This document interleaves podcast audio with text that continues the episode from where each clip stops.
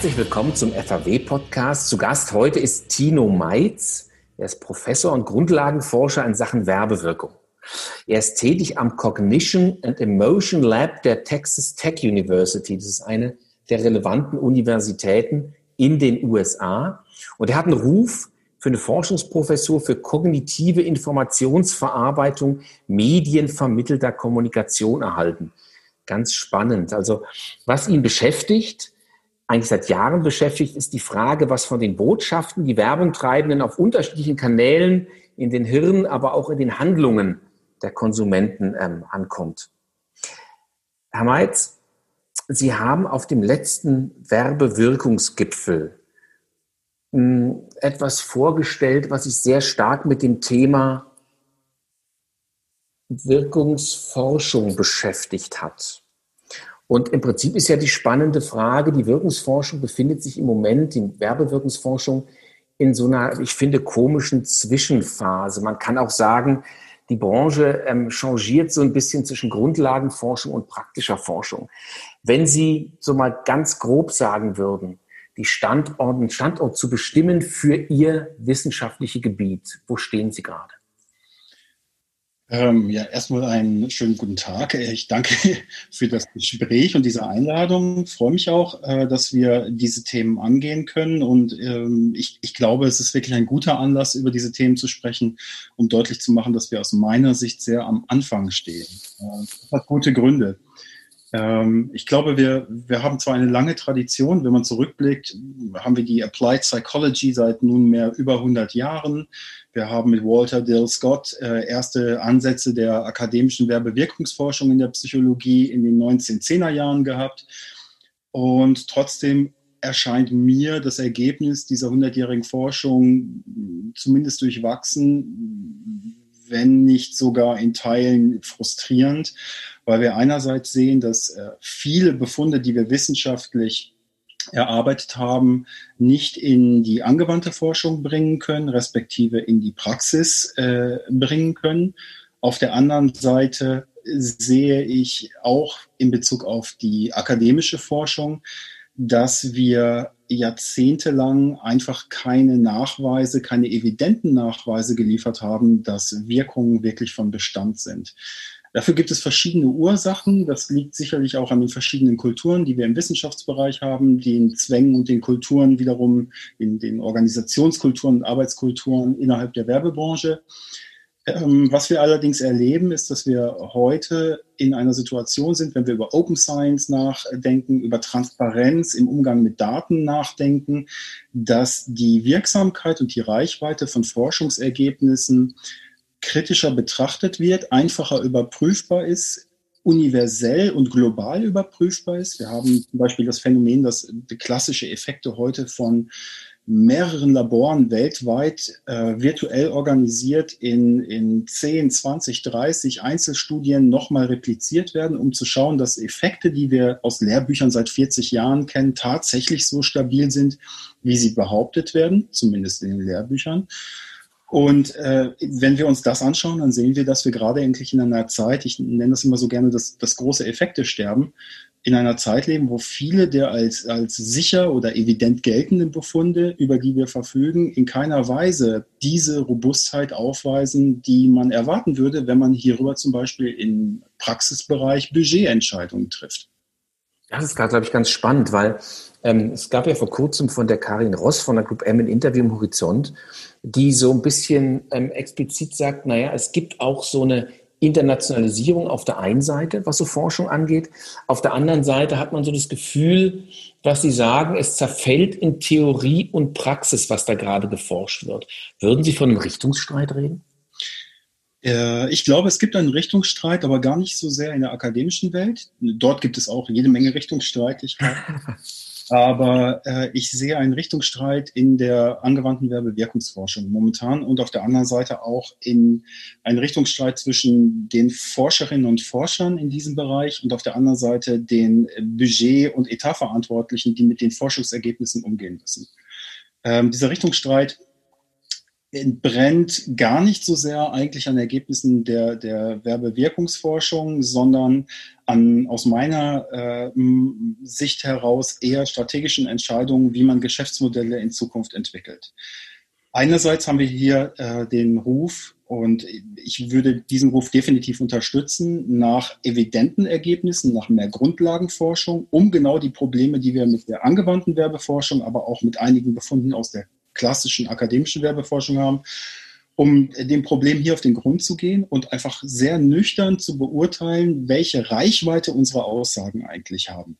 Auf der anderen Seite sehe ich aber stark durch den Druck im Markt und auch durch Möglichkeiten, wenn wir über Computational Methods äh, reden, zu denen ich die KI dann zählen würde, einen Trend in unabhängig von der Datenqualität, über die wir eigentlich reden, darauf zu setzen, dass wir in Summe mit allen Daten, die zur Verfügung stehen, schließlich Muster erkennen können und stärker auf Datenautomation, auf Big Data, auf Smart Data, auf im besten Falle künstliche Intelligenz setzen sollten. Und ich glaube an diesen beiden Polen, die aus meiner Sicht überhaupt nicht unversöhnlich sind, sondern ganz im Gegenteil, die sich eigentlich miteinander bedingen. Aber an diesen beiden Polen sehen wir zwei Richtungen, die immer weiter, und das halte ich für problematisch, auseinanderstreben. Äh, die Problematik, die ich hier sehe, äh, fokussiert auf den Punkt, dass ich ein großer Verfechter von Datenautomation bin wenn wir belegen können, dass die Daten, die in diese Automationsprozesse eingehen können, absolut robust sind, dass sie replikationsfähig sind, dass wenn wir über Wirkungen sprechen, definitiv sagen, das repliziert. Es ist evident. Es wird auch bei einem anderen Case wieder der gleiche Effekt auftauchen.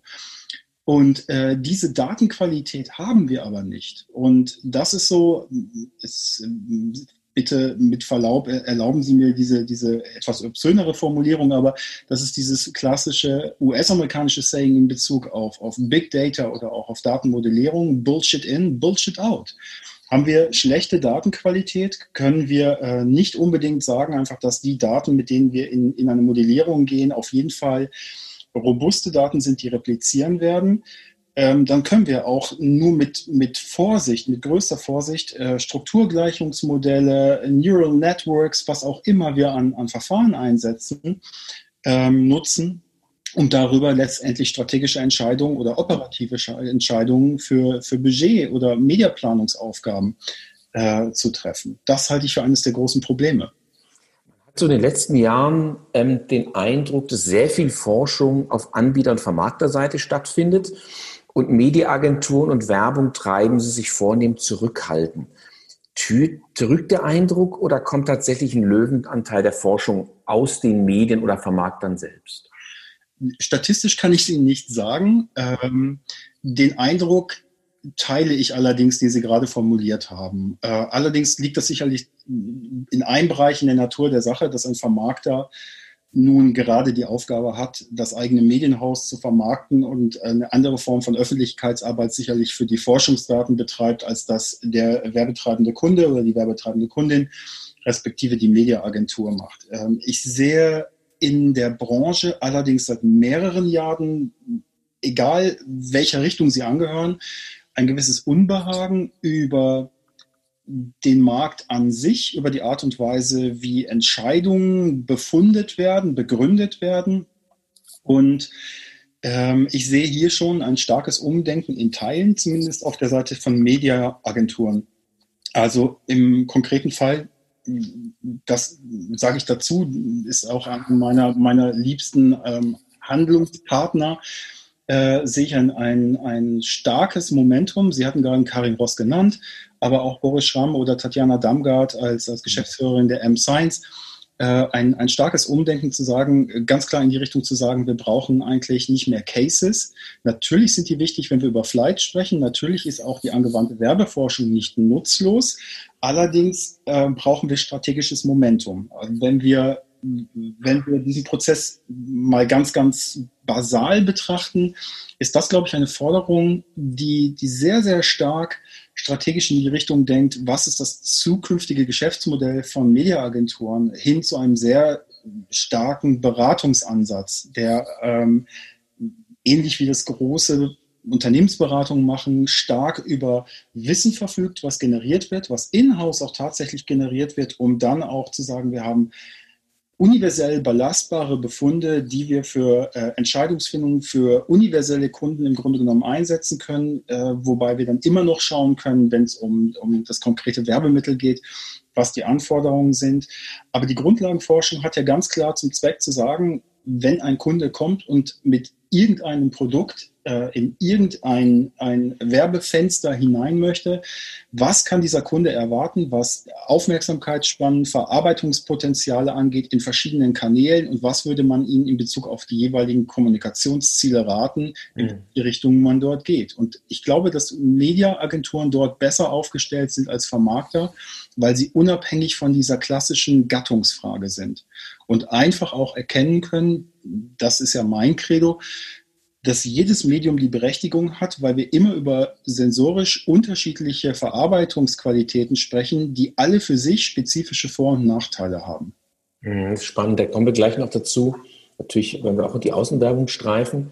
Aber zunächst mal so eine ganz basale Frage, weil Sie sind ja jemand, der viel Grundlagenforschung macht. Ähm, Sie interessiert, was Hirn, Herz und Bauch von Konsumenten so eigentlich bewegt. Könnten Sie mal so ganz basic erklären, warum Werbung eigentlich überhaupt Verhalten beeinflusst? Mhm. Ähm, das ist eine sehr, sehr spannende Frage.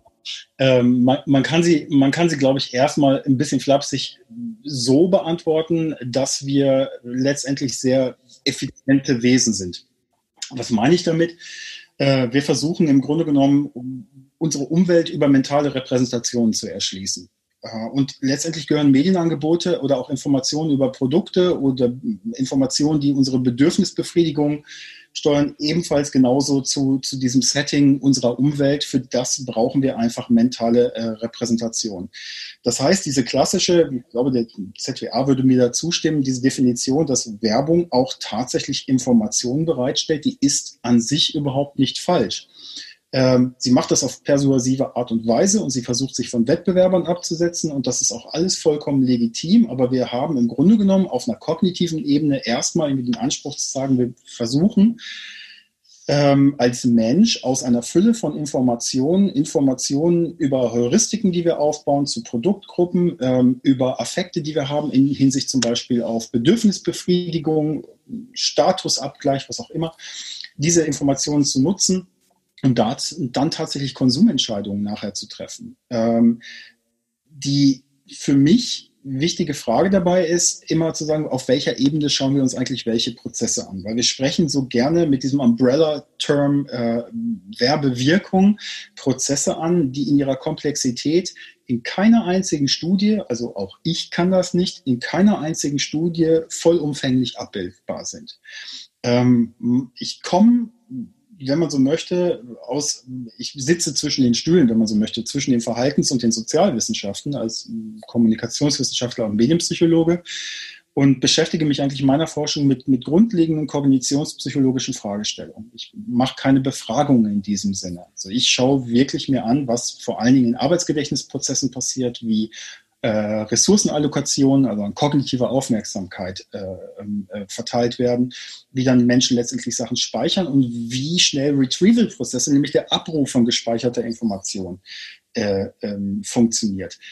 All das sagt noch nicht darüber irgendetwas aus, ob dann, wenn etwas auch richtig wahrgenommen, verarbeitet, äh, enkodiert wurde und dann auch wieder abgerufen wird, ob die Leute Produkt A lieber mögen als Produkt B. Das ist eine Affektseite, das sind Einstellungsfragen, die da eine Rolle spielen. Aber ich möchte darauf hinaus, dass wir diese Vorstufen brauchen, um überhaupt letztendlich über Wirkungen zu sprechen. Also wenn wir nicht wissen, wie etwas verarbeitet wird, wie etwas in einem gewissen Medienkanal anders als in einem anderen Medienkanal verarbeitet wird, wie verschiedene Informationen innerhalb, ich sage jetzt mal, eines Bewegtbildes zum Beispiel verarbeitet werden, wie das Verhältnis von Text und, und statischem Bild in, in einer Außenwerbungskampagne oder in einem Printartikel funktioniert, dann vergeben wir unglaubliche Chancen, weil diese basalen kognitiven Prozesse passieren alle vor dem eigentlichen Prozess, den wir Wirkung nennen. Und das ist, glaube ich, etwas ein großes Problem, was wir bei der Wirkungsforschung haben, wir haben erstens, das ist ein grundlegendes Wirkungsforschungsproblem, also gar nicht nur bezogen auf Werbung, wir fragen immer postrezeptiv, ob Menschen irgendwas gefallen hat, wie sie was fanden, wie ihre Einstellung ist. Im schlimmsten Falle, aus meiner Sicht, fragen wir Leute darüber postrezeptiv, was denn während der Rezeption passiert ist. Und wir setzen damit eigentlich fälschlicherweise voraus, dass Menschen über sehr, sehr viele Prozesse verbal Auskunft geben können James Potter, ein Kollege von mir, hat in einem, einem, wunderbaren Lehrbuch in den 90er Jahren bereits darauf hingewiesen, was sollen Menschen irgendwie darüber sagen, ob sie sich gegruselt haben in einem Gruselfilm. Es gibt Studien, die zeigen, wenn man Hormonkonzentrationen, die dafür sprechen würden, dass man sagt, okay, da ist jetzt viel Noradrenalin beispielsweise ausgeschüttet worden im Nachhinein, also haben die Menschen sich aufgeregt oder gegruselt, dass diese psychophysiologischen Werte in keiner Weise dafür sprachen, dass die Menschen sich gegruselt haben. Aber wenn jemand ein Gruselfilm-Fan ist, dann schaut er den,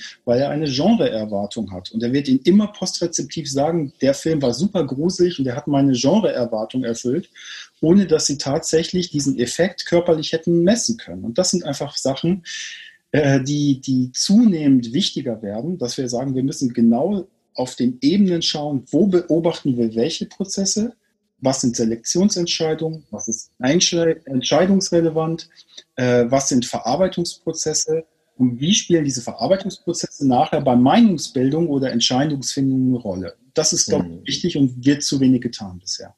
Einer der ganz zentralen Begriffe der Werbewirkungsforschung ist das Involvement der Konsumenten. Also die Frage, ob eine Botschaft für ihn oder sie relevant ist und ob er oder sie es für sie äh, akzeptiert. Wie geschieht denn sowas? Wie werde ich denn als Konsument involviert in eine Werbewelt oder eine Botschaft oder ein Produkt? Das ist ein sehr, sehr alter und ein sehr bekannter Begriff. Also wir, wir, sehen das zurück bis in die, in die 30er Jahre. Karl Ivar Hovland hat damit gearbeitet. Ich glaube, für die Werbewirkungsforschung ist, ist sicherlich die Arbeit von David Krugman in den 50er, 60er Jahren am wichtigsten der ja zuerst weggegangen ist, oder als erster Forscher weggegangen ist von diesem klassischen Begriff des Themeninvolvements, sondern auch hingegangen ist in Begriffe wie Produktinvolvement, also Low- und High-Involvement-Produkte eingeführt hat. Ähm, Involvement ist ein klassischer Begriff, an dem man die, die Problematik eigentlich der Forschung deutlich machen kann. Also wir haben, ich weiß nicht, ich glaube 2013 war das, äh, am Beispiel von, von Sportberichterstattung äh, gezeigt, dass man 50 Jahre lang glaubte, dass Involvement von Fans beispielsweise für das eigene Team dazu führt, dass die Wahrnehmung eines Sportereignisses verzerrt ist durch das Involvement. Also ich bin entweder für Bayern oder gegen Bayern oder für Dortmund oder gegen Dortmund. Und in einer sehr aufwendigen Studie haben wir zeigen können, wirklich das Champions League-Finale war es, glaube ich, 2013 in London zwischen Dortmund und, und München, ähm, dass wirklich mit einer, mit einer Gruppe von hardcore selektierten Hardcore Dortmund und Hardcore äh, ähm, Bayern München Fans, dass die Fangruppenzugehörigkeit absolut differenziert ist. Also die unterscheiden sich, die haben auch unterschiedliche Erwartungen an ihren Verein, aber die kognitive Verarbeitung, also angefangen vom, vom Eye-Tracking, von den Blickverläufen, ähm, über die Ereignissegmentierung, was wichtig ist, was nicht, keine Unterschiede mhm keine signifikanten Unterschiede. Und das ist super interessant. Nicht, weil wir damit sagen wollten, es gibt kein Involvement, aber Involvement hat jahrelang behauptet, äh, dass es die Wahrnehmung verzerrt. Das stimmt definitiv nicht. Es verzerrt weder die Wahrnehmung, es verzerrt nicht äh, die Verarbeitung im Arbeitsgedächtnis, äh, auch nicht die Speicherung der Ereignisse, also keine Gedächtnisbildungsprozesse. Die Frage ist aber dann nachher in der Bewertung, ist es langfristig so, dass Involvement, weil wir Schemata bilden, eine Rolle spielt, weil wir dann im Grunde genommen das, was wir verarbeitet haben an Informationen mit Vorerfahrungen, also mit bereits schematisierten Wissen, mit, mit, auch mit Affekten besetzen, ähm, dass wir einfach sagen, okay, die andere Mannschaft hat unfair gespielt. Also wie kriegen wir ein Bias dann quasi in unsere Gedächtnisobjekte oder Gedächtnisinhalte?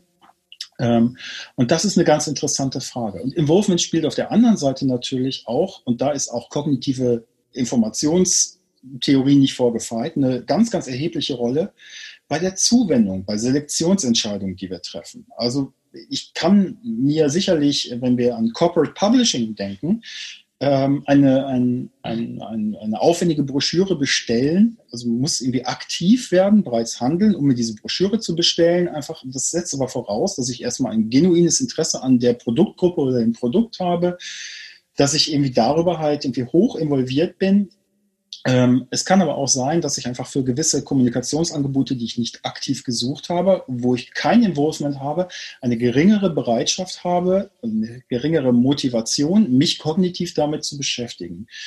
Ähm, das ist in den, in den 80er Jahren, wenn man so das Elaboration Likelihood sich anschaut, also die Verarbeitungswahrscheinlichkeit, zum ersten Mal äh, wirklich stärker beforscht worden, dass man gesagt hat, na ja, es ist vielleicht für die Art und Weise der Verarbeitung schon wichtig, wie hoch das Involvement ist und wie hoch der Need for Cognition ist. Also das war irgendwie, also der, die, die Motivation im Grunde genommen, sich kognitiv anzustrengen ist, um sich mit Sachen auseinanderzusetzen. Das spielt dann natürlich für verschiedene Werbeformen eine erhebliche Rolle, wenn wir an Außenwerbung denken, wo ich letztendlich nur eine kurze Aufmerksamkeitsspanne für das jeweilige Werbemittel habe, äh, weil ich zum Beispiel dran vorbeilaufe oder fahre. Einfach, also ich dort irgendwie eine andere Kommunikationsform wählen muss sicherlich, als wenn ich den aktiven Prozess habe, wo eine, eine Nutzerin oder ein Nutzer sich äh, Informationen über Produkte oder Dienstleistungen bestellen würde. Das finde ich spannend, da würde ich gerne nochmal drauf eingehen, weil Außenwerbung ja so ein Medien ist, was tatsächlich im Vorbeigehen, im Vorbeifahren wahrgenommen wird. Wie verankert sich denn eigentlich so ein flüchtiges Bild im Gedächtnis von Konsumenten?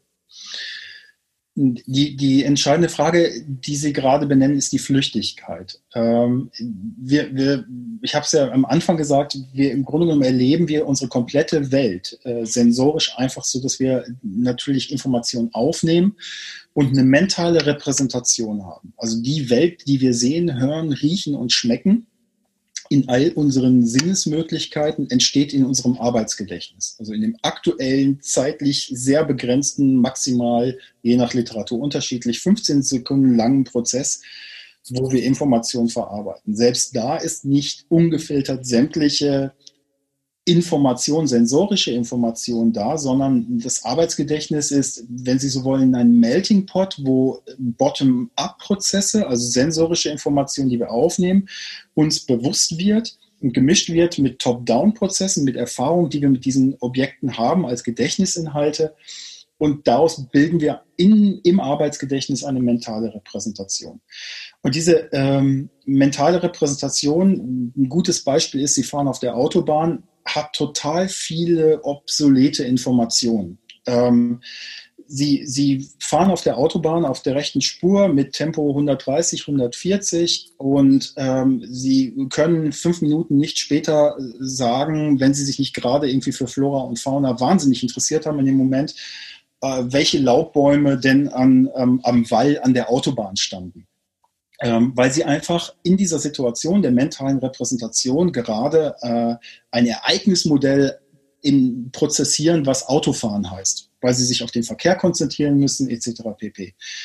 Ähm, das heißt also, es ist unglaublich viele inferenzielle Informationen, die im besten Falle vielleicht mal irgendwann miterinnert wird, aber ansonsten keine Rolle spielt. Und Außenwerbung ist, ist im Grunde genommen eine ähnliche Situation. Wir haben Erfahrung damit, dass werbliche Kommunikationsangebote in der Umwelt stattfinden können. Die Herausforderung für Außenwerbung ist allerdings, diese Erfahrung insofern kontraintuitiv zu durchbrechen, dass sie nicht zwar sensorisch wahrgenommen wurde, aber keine Relevanz in der mentalen Repräsentation spielt, sondern dass man Anlässe, Ereignisse schaffen muss oder diese mentale Repräsentation in irgendeiner Form brechen muss, damit die Kommunikationsangebote, die Außenwerbung darstellt, relevant werden in dem Moment. Und äh, also eigentlich geht es um Inszenieren, oder?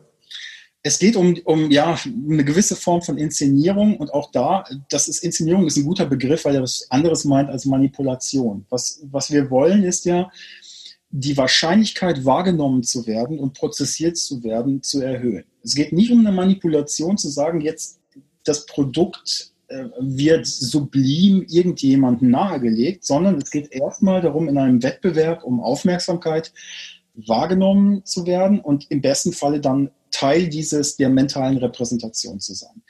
Ähm, ein gutes Beispiel ist jeder Hauptbahnhof, äh, an, an, dem wir stehen, wo wir ähm, von nun auch in ihrem Verband der aktiven großen Unternehmen jede Form von, von äh, Werbemittel ähm, an, an Bahnsteigen haben. Und es gibt jede Menge von, von tatsächlichen Kampagnen, die wir, was ich vorhin meinte, einfach genauso wie Laubbäume an der Autobahn sehen. Die sind nicht relevant für uns. Wir scannen die, äh, wir scannen vielleicht sogar noch die Claims oder irgendwelche Logos. Äh, da ist schon die erste Frage des Involvements wieder einfach. Also wenn Sie eine Vorliebe für eine gewisse Automarke haben, ist die Wahrscheinlichkeit, dass Sie länger verweilen, natürlich auf einer Marke, mit der Sie vertraut sind äh, und die Sie positiv bewerten, auch höher. Das Interessante ist aber der Bruch, also der tatsächliche Bruch, wenn, wenn eine Erwartung nicht erfüllt wird. Also wenn Sie meinen einfach, okay, das ist in Ihrem relevanten, nicht in Ihrem relevanten Set, also es ist einfach eine, eine Information, die zwar da ist, aber die in, in dem Moment, wo Sie auf den Zug warten, ist es nicht besonders relevant. Und dann macht diese Werbung was, was nicht erwartet ist. Das kann einfach, ähm, das kann Claim sein. Das kann irgendwie einfach die Aufforderung sein, nicht hinzuschauen, im plattesten Sinne jetzt. Einfach. Also es können auf jeden Fall Sachen sein, wo Erwartungsgrenzen ähm, überschritten werden, so dass wir in dem Moment einfach nicht mehr top-down sagen können, Schema Werbung, Außenwerbung ist jetzt nicht relevant, weil der ICE wieder 20 Minuten zu spät ist und ich genervt bin, sondern mir wird eine Information angeboten, die ich nicht erwartet habe. Und das, was interessant ist, immer dann, wenn wir Informationen rezipieren, die wir nicht erwarten, müssen wir eigentlich ein Update dieses, dieser mentalen Repräsentation machen. Also das nennen wir Ereignisgrenze, dass das Arbeitsgedächtnis sehr sensitiv dafür ist, dass irgendeine Prognose, das ist Werbung oder das passiert hier gleich, wenn die nicht mehr stimmt, das nennen wir so ein Gating-Mechanismus, mhm. schließt sich so ein Gate. Und was da eigentlich passiert ist, weil wir Unsicherheit verspüren, weil wir ein Update dieser mentalen Repräsentation brauchen, sind wir nicht schlauer oder ist die Werbung nicht erfolgreicher? Das Einzige, was passiert ist, wir sind mehr darauf angewiesen, dass wir bottom-up mehr auf die sensorische Umfeldinformation wieder vertrauen müssen. Also das, was unsere sensorischen Kanäle uns geben. Und das müssen wir verarbeiten. Und dieser, das ist, geht einher mit kognitivem Mehraufwand, mit höherer Ressourcenallokation. Das heißt, wir fokussieren uns darauf, wir versuchen uns ein Bild zu machen, wir versuchen das zu integrieren in, also in, in, in diese mentale Repräsentation und das erinnern wir nachher besser. Das ist der interessante Punkt. Das finde ich einen ganz schönen Begriff. Wir machen uns ein Bild innerlich sozusagen von dem äußeren Bild. Das ist eigentlich, eigentlich toll, weil das heißt ja am Ende des Tages, unser Hirn legt irgendwas ab, ohne dass wir es mitkriegen und nutzt es dann später wieder. Gibt es da in dem Zusammenhang in ihrer, aus Ihrer Sicht, aus Ihrer Erfahrung Unterschied zwischen Bild und Bewegtbild? Ähm, ja, gibt es. Ähm, erstmal für die Verarbeitung, das gilt für Text und statisches Bild, ist einer der, der riesigen äh, Vorteile, wenn wir über statische Materialien reden, dass sie immer wieder, wir nennen das dann äh, Regressionen ähm, in, in der Blickbewegung beispielsweise, äh, dass sie immer wieder zu, zum Ursprung oder zu ihrem Startpunkt zurückkehren können. Bei Bewegtbild, natürlich können sie es zurückspulen, aber das machen wir in der Regel nicht haben wir zwischen 17 und 19 Frames per Second und die laufen einfach durch. Also das heißt, die Information ist, ist in dem Moment, wo sie rezipiert wurde, auch schon wieder weg und hat sich verflüchtigt. Entweder ähm, haben wir ein, ein, eine mentale Repräsentation, ein Prognosemodell, was gleich im, im Bewegtbild passiert oder nicht. Das sieht bei Text und bei statischem Bild deutlich anders aus. Also hier ist es einfach halt so, dass wir ähm, das Bild uns, und das machen wir auch, wenn man sich Sarkaden mal anschaut, mehrfach erschließen. Ähm, Bildbetrachtung, äh, das ist den, den meisten Menschen auch in der Branche ja klar, wenn man sich mit, mit Blickverlaufsdaten beschäftigt. Ein Bild betrachten ist eigentlich ein Begriff, der, der äh, nahe liegt. Wir würden irgendwie im Blick ruhen und ganz konzentriert uns etwas anschauen. Das Gegenteil ist allerdings der Fall. Wir tasten mit, mit einer ziemlich hohen Geschwindigkeit Bildbereiche ab, kehren immer wieder zurück, haben also diese Regression. Das machen wir auch beim Lesen. Wir mhm. im, springen im, im, in Sätzen zurück aus unterschiedlichsten Gründen. Ähm, und das hat einen riesen Vorteil, weil es immer dazu führt, dass der Sinn, also auch Sinnbildungsprozesse in diesen mentalen Repräsentationen durch mehr Informationen, etwa wenn wir durch den Text gehen oder weil wir den Bildaufbau besser verstehen, äh, nochmal korrigiert werden können und auch sehr individuell korrigiert werden können. Und es gibt dann ein paar Sachen, die, die auch wiederum für, für das statische Bild äh, sprechen. wir haben hier im Grunde genommen die Möglichkeit, tatsächlich über Bildführung, über Bereiche einfach Lesarten nahezulegen, also gewisse Rezeptionssituationen nahezulegen. Das geht auch im Bewegtbild. Es funktioniert nach anderen Bedingungen, weil wir hier sehr stark auf semantische Strukturen angewiesen sind, also Handlungsänderungen. Ähm, das Schöne ist, was wir versuchen, ähm, das geht allerdings dann im Bewegtbild sehr gut, dass wir sagen, diese semantischen Änderungen, die dafür sorgen, wie zum Beispiel Personenkonstellationen ändern sich, Zeiten ändern sich, Intentionen oder Kausalitäten werden irgendwie anders sichtbar, äh, das lässt sich in, im Bewegtbild sehr, sehr gut prüfen anhand von strukturellen Merkmalen, weil es sehr, sehr häufig mit filmischen Schnitten beispielsweise einhergeht, wo Ortswechsel natürlicherweise nur mit filmischen Schnitten äh, darstellbar sind.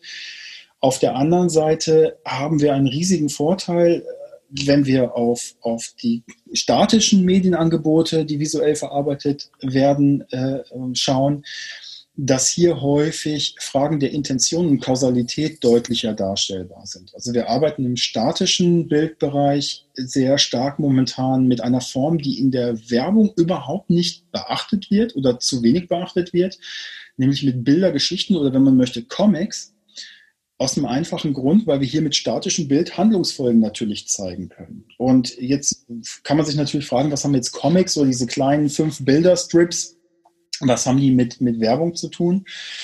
Äh, aus meiner Sicht sehr viel, weil spätestens, wenn wir uns überlegen, dass diese statischen Bilder auch in, in Online-Bereiche übertragen werden können, hätten wir die Möglichkeit, wenn wir an Facebook denken, wenn wir an alles, was Feed-basiertes denken, dass man Werbemittel ähm, nicht als ein großes Werbemittel, sondern portioniert in ein, zwei, drei Bilder Geschichten unterteilt und somit plötzlich eine Intention oder Kausalitäten deutlicher machen kann, die wiederum gebrochen werden können, wo man dann fragen kann, also wo kommt eigentlich die Marke erst ins Spiel, wie positioniert man sowas.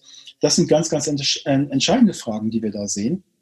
Ähm, und wir sehen vor allen Dingen auch, wie sehr statisches Bild eine, eine essentielle Rolle spielt, einfach für die Bereitschaft erstens, sich nicht dem Text zuzuwenden, sondern dem Bild. Das sind auch Befunde, die wir in der, in der kognitiven Forschung zur Verarbeitung von, von klassischen statischen Bildanzeigen haben.